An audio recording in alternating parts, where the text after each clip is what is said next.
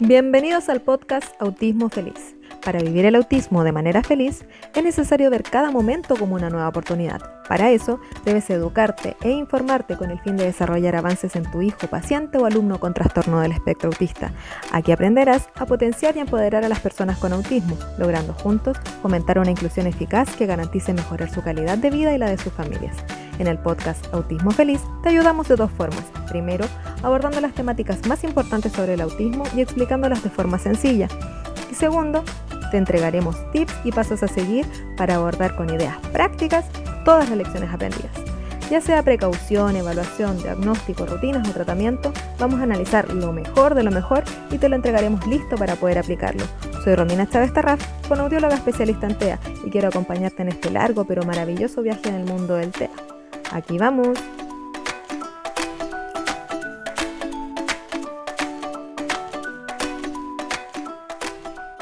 Hola, hola, hola, bienvenidos al episodio 9 del podcast de Autismo Feliz. Habla Romina Chávez Tarraf, con audióloga especialista en TEA y hoy les quiero contar que tenemos un invitado muy especial, con el cual yo he tenido la oportunidad de compartir en varias ocasiones y la verdad que considero que además de ser un gran profesional, es una excelente persona. Él es un terapeuta ocupacional especialista en integración sensorial, él es Pedro Sánchez y hoy nos viene a contar acerca de una temática muy importante del autismo, que es cómo diferenciar una crisis sensorial de un berrinche en los niños con TEA y cómo actuar en base a eso.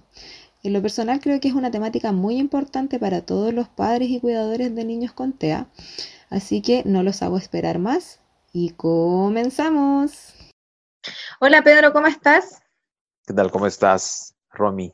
gusto hablar contigo. Muy bien. Bueno, primero que todo me gustaría agradecerte por entregarnos este tiempo y por sobre todo tu conocimiento para poder ayudar a todos nuestros auditores.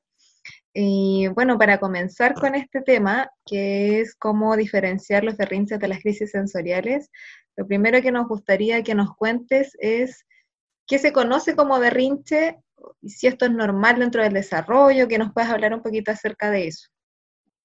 Bueno, el, berrinche es una conducta intensa, como un arrebato emocional de, ira, de molestia que tiene el niño, que puede ir acompañado de, llanto, de gritos, eh, a veces de, de lanzar cosas, de tirarse al piso, eh, y que ocurre, digamos, es, característica entre niños entre los 16 meses y los 3 años, eh, como una forma de empezar a eh, llamar la atención, buscar un objetivo, ¿no? Pero cuando esta conducta se entrelaza o se instala como la única forma en la cual el niño quiere conseguir algo, entonces ya debe de llamar la atención por parte de los cuidadores. Eh, pienso de que eh, todo niño quiere llamar la atención de sus padres, pero cuando lo usa solo con berrinches, gritando, tirando cosas, pegando, entonces siento de que eh, la forma de comunicación por parte del niño y de mostrar y de establecer límites por parte del adulto no está siendo la más adecuada. Entonces tú me decías que dentro del desarrollo es normal que los niños adquieran esta conducta, pero cuando eh, se acostumbran a hacerlo, esta conducta sobrepasa los tres años que tú me decías que es como donde van probando hasta dónde llegar con, estos berrinches y ver si reciben por intercambio del berrinche lo que ellos quieren finalmente, ¿no? Claro, digamos, cuando hablamos de los eh, conocidos terribles dos años, Estamos hablando justamente de, una etapa característica por un niño muy demandante, ¿no? Entonces, es algo natural que va a ocurrir, lo que significa de que no lo podemos permitir, ¿no? Entonces, hay situaciones que ocurren en el desarrollo, pero no podemos por ello este, permitirlas y hacer que sucedan, porque nuevamente lo que pasa es que cuando, justamente lo que mencionaba es que cuando no las manejamos adecuadamente, no canalizamos para que el niño use la palabra, para que el niño mantenga la calma, para que escuche. Entonces se instalan esta forma de conducta, entonces el niño la empieza a usar, la empieza a usar, y, e inclusive la usan con, este, con algunas personas en particular, ¿no? Por ejemplo, eh, con la maestra del preescolar no, no van a tener esos berrinches, pero sí con la mamá o con el papá. Entonces, ya se instala de una manera bastante eh, selectiva y precisa y cada vez es como una bola de nieve. A los padres les es más difícil manejarlo. Claro, está muy relacionado entonces lo que tú dices con las habilidades parentales, de saber poner límites y todo ese, ese desarrollo que deben tener los padres con los hijos, ¿no? Y bueno, ya sabiendo un poco eh, qué es un berrinche, eh, ¿nos podrías contar también qué es una crisis sensorial? Eh, cuando hablamos de una crisis sensorial, hablamos de una respuesta, ¿no? Una respuesta de, de huida, de lucha o de paralización frente a una sobrecarga sensorial. Entonces, este, el niño no está teniendo, el niño está enfrentando hacia una situación que lo está sobrepasando a nivel, este, en su capacidad de procesar la información sensorial. Por ejemplo, hay mucho ruido, por ejemplo, hay mucho caos, hay, hay muchas personas presentes, hay muchos olores, eh, y está con la ropa ajustada, y está en la calle, y es muy tarde, debería estar durmiendo. Entonces se juntan muchos componentes sensoriales, su capacidad de procesamiento sensorial llega a un tope, eh, y por lo tanto el niño ya no sabe qué hacer y empieza a llorar, empieza a pelear, empieza a paralizarse y empieza a salir de ahí corriendo. Por eso hablaba de estas eh, tres conductas primarias, porque cuando el cerebro en su capacidad consciente de, decir me gusta, no me gusta, ya no puede funcionar, entonces actúa la parte subcortical que no es consciente con respuestas primitivas, básicas, que es la huida, que es la lucha, que es la paralización. Mm, perfecto. Entonces, las crisis sensoriales están muy relacionadas también a los perfiles sensoriales, ¿o no? la crisis sensorial va a estar relacionada con la capacidad del niño para procesar la información sensorial, integrar la información sensorial y elaborar respuestas adaptativas. Cuando tenemos a un niño que en, su casa, por así decirlo, le cuesta en el momento de comer, le cuesta procesar los alimentos, las, las, cualidades sensoriales de los alimentos en su boca. Por otro lado, este, eh, no es autónomo en el momento de comer, entonces ese mismo niño cuando lo llevemos a un restaurante donde es otro entorno, donde hay otros elementos sensoriales, donde la comida no la ha preparado su mamá, entonces la dificultad va a ser mayor, ¿no? La capacidad de, pues, la, la, oportunidad de que exista una, una, crisis sensorial va a ser mayor, entonces va a estar relacionado con esta capacidad para procesar la información sensorial, para integrar las sensaciones y para poder este, elaborar respuestas adaptativas. Cuando el niño tiene esa capacidad, entonces tiene mayor eh, posibilidad de controlar una situación que a nivel eh, de procesamiento sensorial o a nivel de entorno pueda sobrepasarlo. Claro. Y entonces, ¿cuál sería la diferencia primordial entre una crisis sensorial y un berrinche? Porque la manifestación por ahí a los papás los puede confundir por el tema de que el llanto, la desesperación, entonces como que sería muy importante para ellos saber cómo diferenciar cuando es un berrinche de una crisis sensorial. Eh, hay, dos, hay dos básicas, de hecho que hay muchas diferencias porque va a depender de cómo es el niño, ¿no? Entonces, cuando los padres conocen a su niño, pueden hacer la diferencia eh, en qué lugar lo hace, en qué momento del día. Entonces ya saben que hay ciertos momentos del día donde ya está cansado y obviamente es más fácil que la situación lo sobrepase, ¿no? Eh, pero hay, hay dos características importantes. Uno que tiene que ver con la intención. La intención en, una, en un berrinche es llamar la atención, obtener algo, este, ganar, tener un, beneficio, mientras que en la crisis sensoriales no hay ningún beneficio. El, niño se ve amenazado frente a una situación del entorno y por lo tanto él tiene una respuesta de defensa ante esa situación, sin que gane algo, sin que busque algo más que protegerse. Y la otra característica que nos puede ayudar a diferenciar una crisis sensorial de un berrinche es eh, la presencia del adulto o la presencia de, otra persona. Generalmente los berrinches no ocurren sin público, ocurren con alguien, el papá, la mamá, que necesita mirarlo, ¿no? Yo hago el berrinche para que me mires y, me hagas caso, ¿no? Mientras que eh, la crisis sensorial ocurre y no tiene que haber un otro necesariamente porque es algo que el niño está sintiendo de forma auténtica, más allá de que exista otra persona este, presente. Entonces podemos ver niños que inclusive están jugando en su cuarto y de pronto agarran el juguete y lo lanzan porque se frustraron, porque este, la textura del juguete la notaron un poco eh, aversiva para sus manos. Entonces no era una situación de llamar la atención, sino que era una sensación de frustración por una característica eh, o por una situación sensorial que no podían manejar. Qué importante, qué importante saber la diferencia entre estas dos cosas que son completamente diferentes y que a simple vista se ven como algo tan parecido, pero al tener este conocimiento eh, se puede diferenciar fácilmente. Entonces, en base a esto, eh, nos gustaría que nos dieras algunas estrategias o pasos a seguir frente a una crisis sensorial. Eh, hay frente a una crisis sensorial, digamos, hay que tener en cuenta primero de que eh, identificar qué, situación o qué elemento del, entorno puede estar ocasionándolo, ¿no? Puede ser algo de la ropa, puede ser algo de un ruido de fuera, puede ser eh, algún elemento sensorial que lo puede estar causando, hay que identificarlo. Este, lo segundo es alejarlo lo más posible al niño de ese entorno o llevarlo a otro lugar donde pueda haber menos estímulos este, para que él pueda calmarse.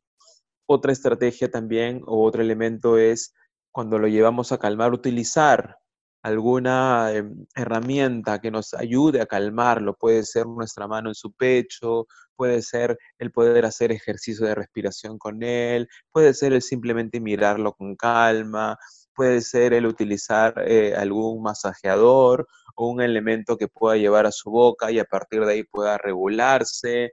Eh, puede, eh, digamos, utilizar herramientas que, digamos, si hablamos de una persona, generalmente no verbales, ¿no? No utilizar mucho la palabra porque la palabra, digamos, puede mm, es algo muy cortical y lo que queremos darle son elementos no subcorticales que tienen que ver con más sensaciones que ayuden a mantener el, equilibrio. O sea, recordemos de que eh, la mejor, si queremos prevenir, prevenir las eh, rabietas o las crisis sensoriales, lo que tenemos que trabajar es la autorregulación. Y la autorregulación no la vamos a manejar en la crisis. En la crisis lo que hacemos es yo corregular al niño, yo como adulto lo ayudo a regularse. Pero si yo quiero que él pueda hacerlo, lo tengo que hacer antes de que aparezca la crisis sensorial. Bueno, claro, entonces tú nos estás dando distintas estrategias para que los padres puedan ayudar a sus hijos en los momentos de crisis, pero también nos estás tocando un punto muy importante que yo creo que los papás deberían saber, que es cómo eh, preparar a los niños para autorregularse en base a cuando suceden estas crisis sensoriales. Así es. Por eso justamente hablaba de esos tres elementos, ¿no? Tenemos que promover en los chicos, bueno, tenemos que construir la autorregulación y la autorregulación al construirse significa que tenemos que tener algunos insumos. El principal insumo es la autonomía.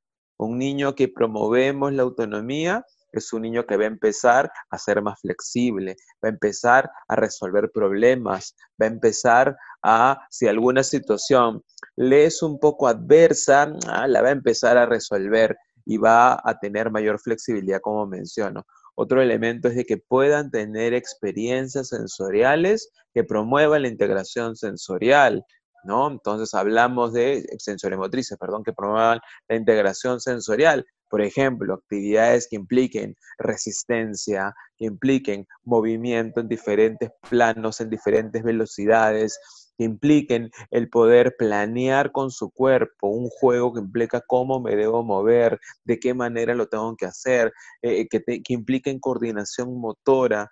Entonces, el, promover la integración sensorial a través de sensaciones vestibulares, propioceptivos, táctiles.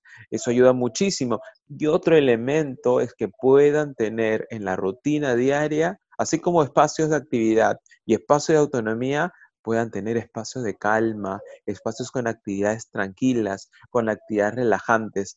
A veces en la rutina de los niños, la actividad relajante cuál es? Es ver televisión, es estar con el iPad. Y esas actividades no son relajantes, esas actividades son estimulantes. El niño está recibiendo mucha información a través de los ojos, de movimiento, de sonidos, y eso no lo ayuda a calmarse. Entonces, si tenemos este equilibrio en la rutina de actividades que promuevan la autonomía, de actividades que promuevan la integración sensorial y de actividades que promuevan la calma, el niño va a construir su autorregulación que le va a permitir frente a una crisis sensorial poder manejarla mucho mejor, porque justamente lo que a los padres les preocupa no es la crisis sensorial solamente, sino de que necesitan de un adulto para poder salir de la crisis sensorial.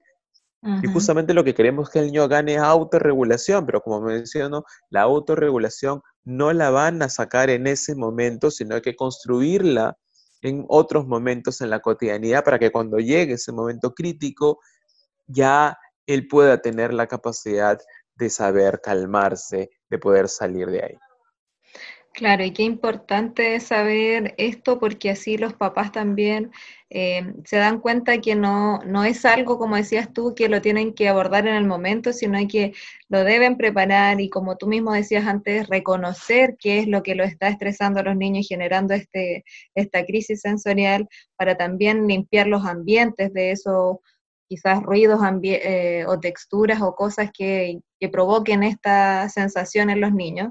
Y lo otro es eh, preparar los espacios, como decías tú, para que los niños puedan, eh, antes de, generar la crisis, estar preparados a autorregularse. Así que, claro, o sea, por ejemplo, o sea, poniendo el mismo ejemplo de este niño que puede estar jugando y, este, y la textura del, del, juguete puede hacer que se frustre, puede hacer que se sobrecargue y lance el juguete. Entonces, tengo que pensar de que para que él pueda manejar mejor esas, ese tipo de situaciones, este, tengo que proponer otro tipo de juegos que impliquen el cuerpo, que impliquen resistencia, que impliquen fuerza, que impliquen postura. Entonces, ese cuerpo va a estar con mayor capacidad autorregulatoria y va a tolerar un poco más las, eh, las características de cada entorno para no llegar tan rápido a la crisis sensorial. Perfecto. Y aparte que también los niños no viven en una burbuja, entonces también es súper importante autorregularse porque si los papás preparan en sí solamente su casa para que sus hijos estén en confort, en algún momento cuando vayan a la casa de un amiguito o algún cumpleaños al colegio, eh, igual van a generar estas crisis. Entonces es importante sobre todo la autorregulación. Así es, así es. Y es este, genial lo que acabas de decir por eso es importante, el primer aspecto es la autonomía. Un niño que, y estamos hablando de niños de 4 o 5 años que se visten solos, que digamos van, al baño solo, que se asean solos, genial. Pero cuando el niño tiene 6, cuando el niño tiene 7, la autonomía se traduce en otro tipo de conductas. La autonomía para poder limpiar, para poder ordenar, para poder participar de la dinámica, para ayudar en la cocina, para sacar la basura, para cuidar al perro, ¿no? Para ir a la tienda cuando es un poco más grande. Entonces, esa, esa autonomía lo va a llevar a poder tener una mayor autorregulación y no llegar tan rápido a la crisis sensorial, teniendo en cuenta de que este, un niño, por ejemplo, con problemas en la modulación sensorial, que es eh, que tiene dificultades, por ejemplo, defensivo táctil, no va, a dejar, no va a dejar de ser defensivo táctil, ¿no? O un niño que es hipersensible auditivamente no va a dejar de serlo, pero va a ganar más capacidad de autorregulación y por lo tanto no se va a manifestar tan evidentemente, lo va a saber controlar y eso es lo que buscamos porque es la mayor, o sea, a mayor autonomía, mayor capacidad de autorregulación y eso lleva a que pueda ocuparse mejor de sí mismo. Claro, de todas maneras. Y Pedro, ¿cómo podemos trabajar también la frustración? Porque puede pasar también que eh, con algunos niños un berrinche se convierta en una crisis sensorial o no. Como por ejemplo, un niño que en realidad está generando un berrinche porque quiere, no sé, algo que la mamá le compre, pero después también empieza a trabajar un factor que, empieza a somatizar o, a pasar cosas con su sistema sensorial. Eh, puede, ¿Cómo se trabajaría la frustración y si puede pasar esto de que un berrinche pase una crisis sensorial o que se den ambas cosas? Eh, digamos, independientemente de la crisis sensorial, los niños tienen que aprender a, poder comunicar mejor sus emociones. Entonces, si ellos se sienten tristes, si ellos se sienten molestos, y es importante que lo puedan saber comunicar usando la palabra, ¿no? Usando la mirada, de una forma asertiva. Eh, y, por otro lado, los padres deben saber establecer límites. Yo puedo entender que un niño esté molesto por alguna situación y haga un berrinche, pero otra cosa es que me tire algo por la cara. O sea, puedo eh, validar su emoción, pero no puedo validar su conducta. Y eso es algo que le corresponde a los padres. Entonces, un niño con un berrinche puede hacer una crisis sensorial definitivamente que, que digamos, las causas son distintas, por lo tanto no, no son compatibles, pero sí va a ser, eh, digamos, algo importante tener en cuenta que un niño con crisis sensoriales también puede hacer berrinches y puede mezclarse la forma de conducta y te puede costar diferenciarlo, o sea, te puede diferenciar este, te puede costar trabajo hacer esa diferenciación, pero entonces los padres tienen que ponerse a pensar cuáles son los límites que ponemos en casa y cuáles son las formas que tiene el niño para comunicar sus necesidades, sus emociones en general, no solamente cuando esté molesto. Entonces, cuando promovemos que los niños usen la palabra o usen formas de comunicar cómo se sienten o qué es lo que quieren, me va a ser más fácil saber cuándo se está alterando eso y se está produciendo un berrinche. Perfecto, Pedro. Entonces estoy segura que todas estas cosas que nos lograste contar y transmitir van a aclarar muchas dudas de nuestros auditores, que siempre tienen la duda de cómo diferenciar el berrinche de una crisis sensorial. Y sobre todo estas indicaciones que nos diste van a ser una guía para ellos para saber cómo actuar y cómo favorecer el desarrollo de sus pequeños. Así que muchas, muchas gracias. Con todo gusto. Bueno, también los quiero dejar invitados entonces, ya que llegamos al fin de este episodio, invitados para el próximo capítulo del podcast de Autismo Feliz, donde hablaremos de un modelo de intervención que tiene mucha relación a esto, que es la integración sensorial. Así que no se lo pierdan, nos vemos, hasta pronto.